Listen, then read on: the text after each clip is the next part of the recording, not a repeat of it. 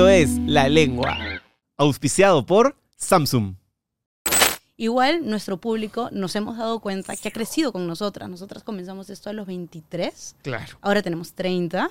Y nuestro público, literal, las métricas en las redes sociales ha se ha ido modificando a nuestra edad. Y antes, cuando hacíamos meet and greets, cuando recién habíamos empezado, la gente se venía, la gente... No, en realidad no- tenemos fans de 5 años como fans de 80. Nuestro, nuestro espectro es bastante amplio, pero antes los comentarios eran diferentes. Se acercaban y nos decían, chicas, vi su video de Churín, me voy a ir para allá con mi familia, o el de Cusco, o el de Arequipa.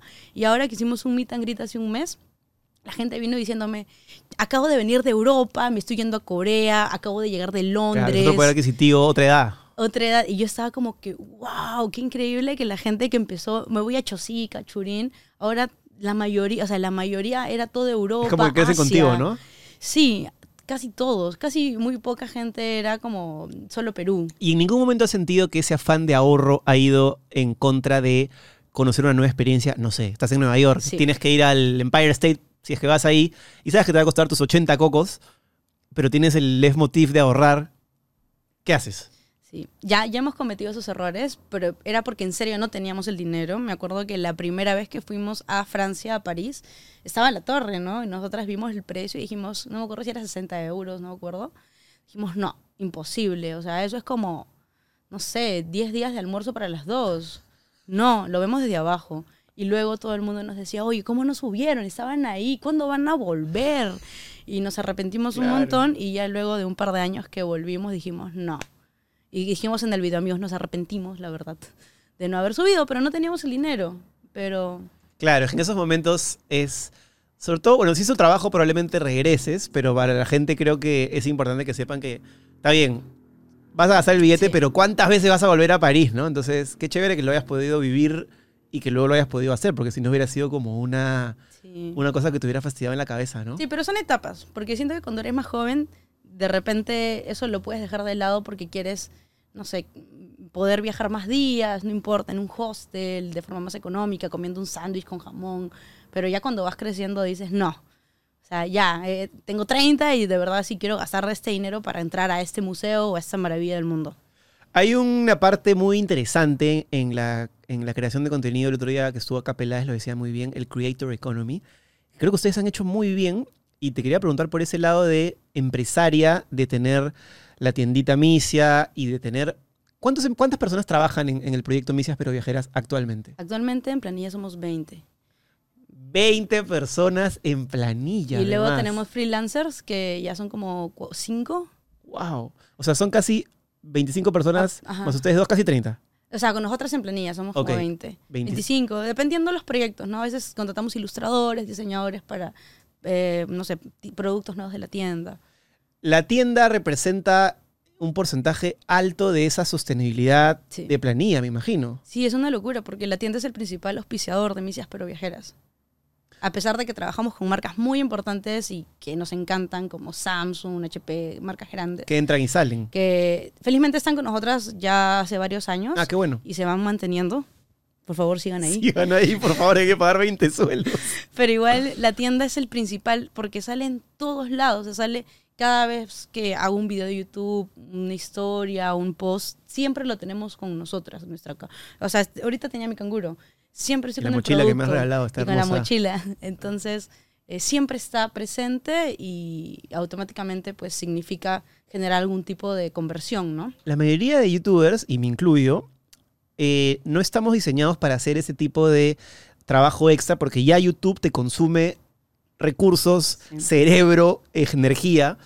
Pero ustedes han sido, no sé si es que hay otro modelo tan bueno de Perú, de que, creo que una vez me lo dijiste, que incluso a ti te iba a veces mejor con la misma tienda que con la monetización. Sí. ¿Cómo hiciste eso? ¿Cómo, cómo, cómo llegar en- a tener ese éxito tan rotundo? Eh, si bien es algo que usas en los, en los videos y todo, pero igual, o sea, me parece que es muy difícil. Sí, al inicio fue complicado porque iniciamos solamente vendiendo merchandising tipo polos con frases que decíamos en los videos, gorros, mochilas muy sencillas de tela. Y cuando se lanzó fue como boom, ¿no? La gente que nos seguía lo compró todo, pero luego pasaron los meses, pasó el año uno, el año dos casi, y las ventas no se movían, simplemente como que se cubría el, los gastos, se le pagaba a la persona que nos apoyaba con esto, pero no nos generaba más ingresos y yo le decía a Daniela, ¿por qué estamos manteniendo este proyecto adicional que no nos está brindando lo que necesitamos? Y nos consume tiempo porque nosotras éramos las que diseñábamos, las que probábamos, las que veíamos casi todo. Y nos dimos cuenta de que mantener eso, por lo menos esos dos primeros años en los que aún no era tan rentable, no era rentable, nos permitió por lo menos empezar a entrar con un perfil nuevo a las marcas, que era, ya no solo somos youtubers y tiktokers o instagramers, ahora también somos emprendedoras.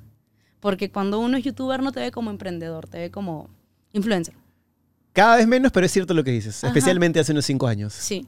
Entonces, una vez que yo digo, ahora estoy vendiendo polos, todos dijeron, wow, ahora las misas pero viajeras son emprendedoras. Entonces dijimos, ay, qué chévere.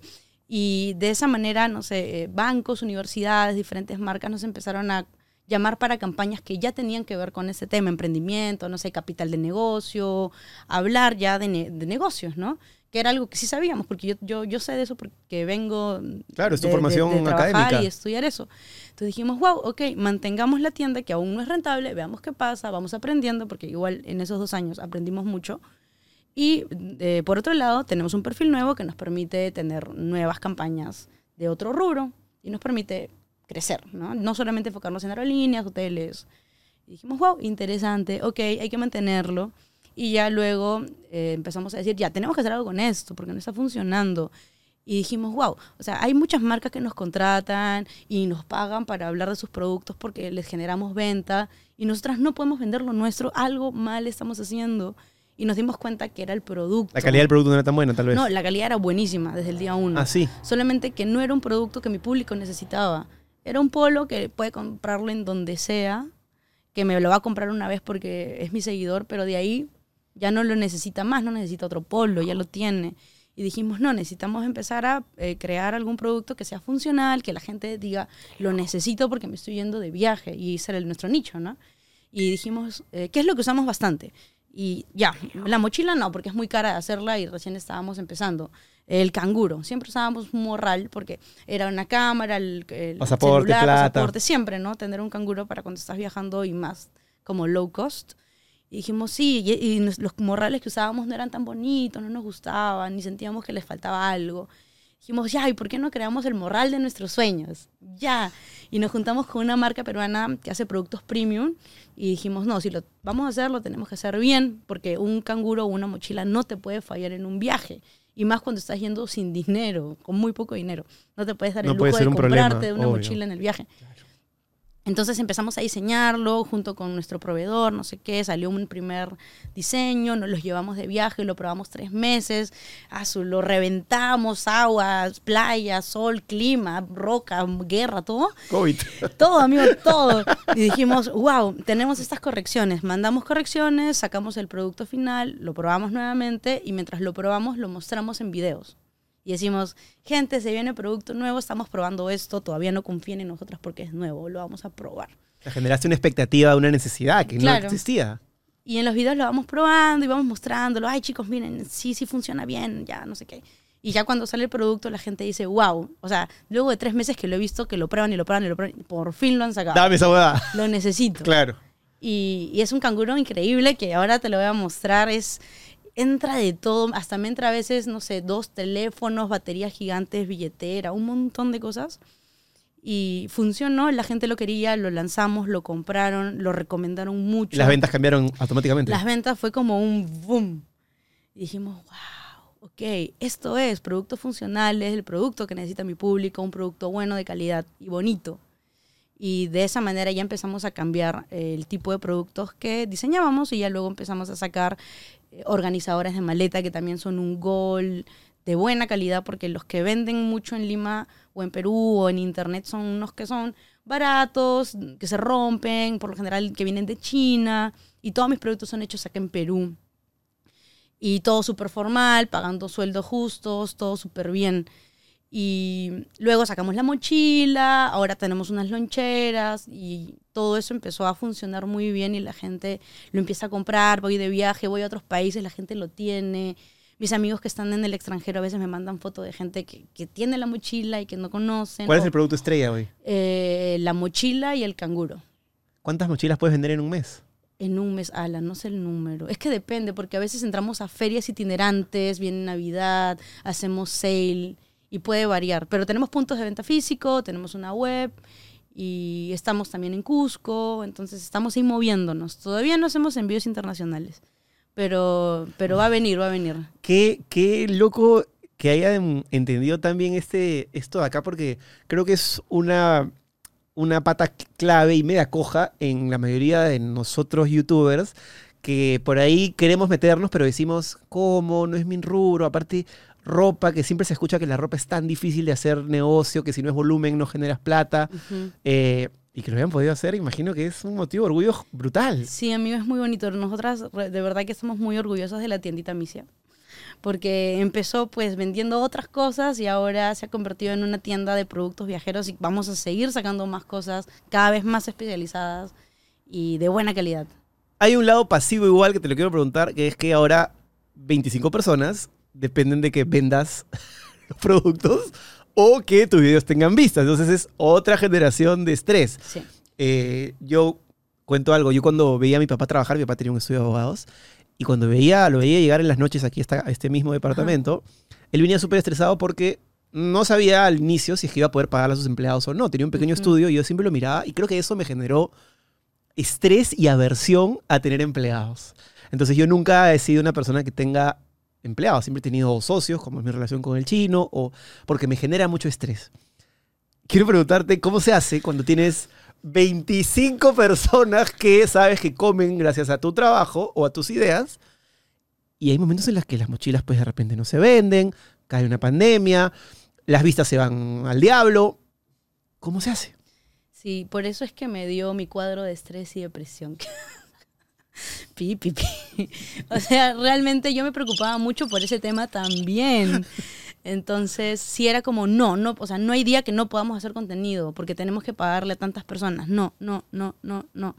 Pero ya llegó un momento en el que, eh, felizmente, económicamente, todo se, eh, le fue, nos fue mejor y ya podemos planificarnos con tiempo y saber que podemos cubrir tantos sueldos para tantos meses o para tanto, tanto tiempo y no tener la necesidad de preocuparme de que si no vendo hoy no le puedo pagar mañana a la persona que trabaja conmigo. Entonces nos programamos meses, cosa que si sabemos que no vamos a llegar a tal fecha, pero faltan como seis meses, Tienes tiempo para... tengo tiempo para ver qué hacer, tengo que hacer una feria, un evento, meterme a más tiendas, no sé, buscar clientes, la manera de, de- de generar el, el dinero que necesito para cubrir esa falta. Pero de alguna forma, al tener dos, eh, dos, digamos, formas de ingresar dinero, dos negocios que son YouTube Sí. y hasta tres diría, porque YouTube, las marcas y... y Sí, son la- tres. Son tres, ¿no? Tres modalidades, o sea, hasta cuatro, porque también ganamos por comisiones de venta por algunas marcas. Claro. Entonces, desde esas cuatro me imagino que la más grande es la tiendita. Está entre tienda y marcas. Depende, el- depende, ¿no? Porque a veces hay más campañas, a veces las ventas están más fuertes porque, no sé, es Navidad. Entonces, sí, eso está bueno. O sea, diversificar es la clave, Claro, siempre. porque no, no estás... Y ya no tienes que volverte loca con que, una, con que un Sí. video tenga, pues, no sé, 200 mil vistas y no medio millón. Sí. Eh, ya no es algo que... Porque debe ser bien estresante tener que pagar sueldos con solo monetización. Vistas, no, porque ahí sí dependes mucho del público, de si tu miniatura estuvo buena, no. No sé, a veces la gente no quiere ver, no sé, no tiene ganas de ver televisión o Sí, sí, sí, es verdad. internet. Y depender solo de eso es inviable. Sí o sí, la diversificación para nosotras fue lo más importante. Sin diversificación no hubiésemos podido tener eh, la estabilidad que tenemos. No te pierdas el video completo. Suscríbete y activa la campanita.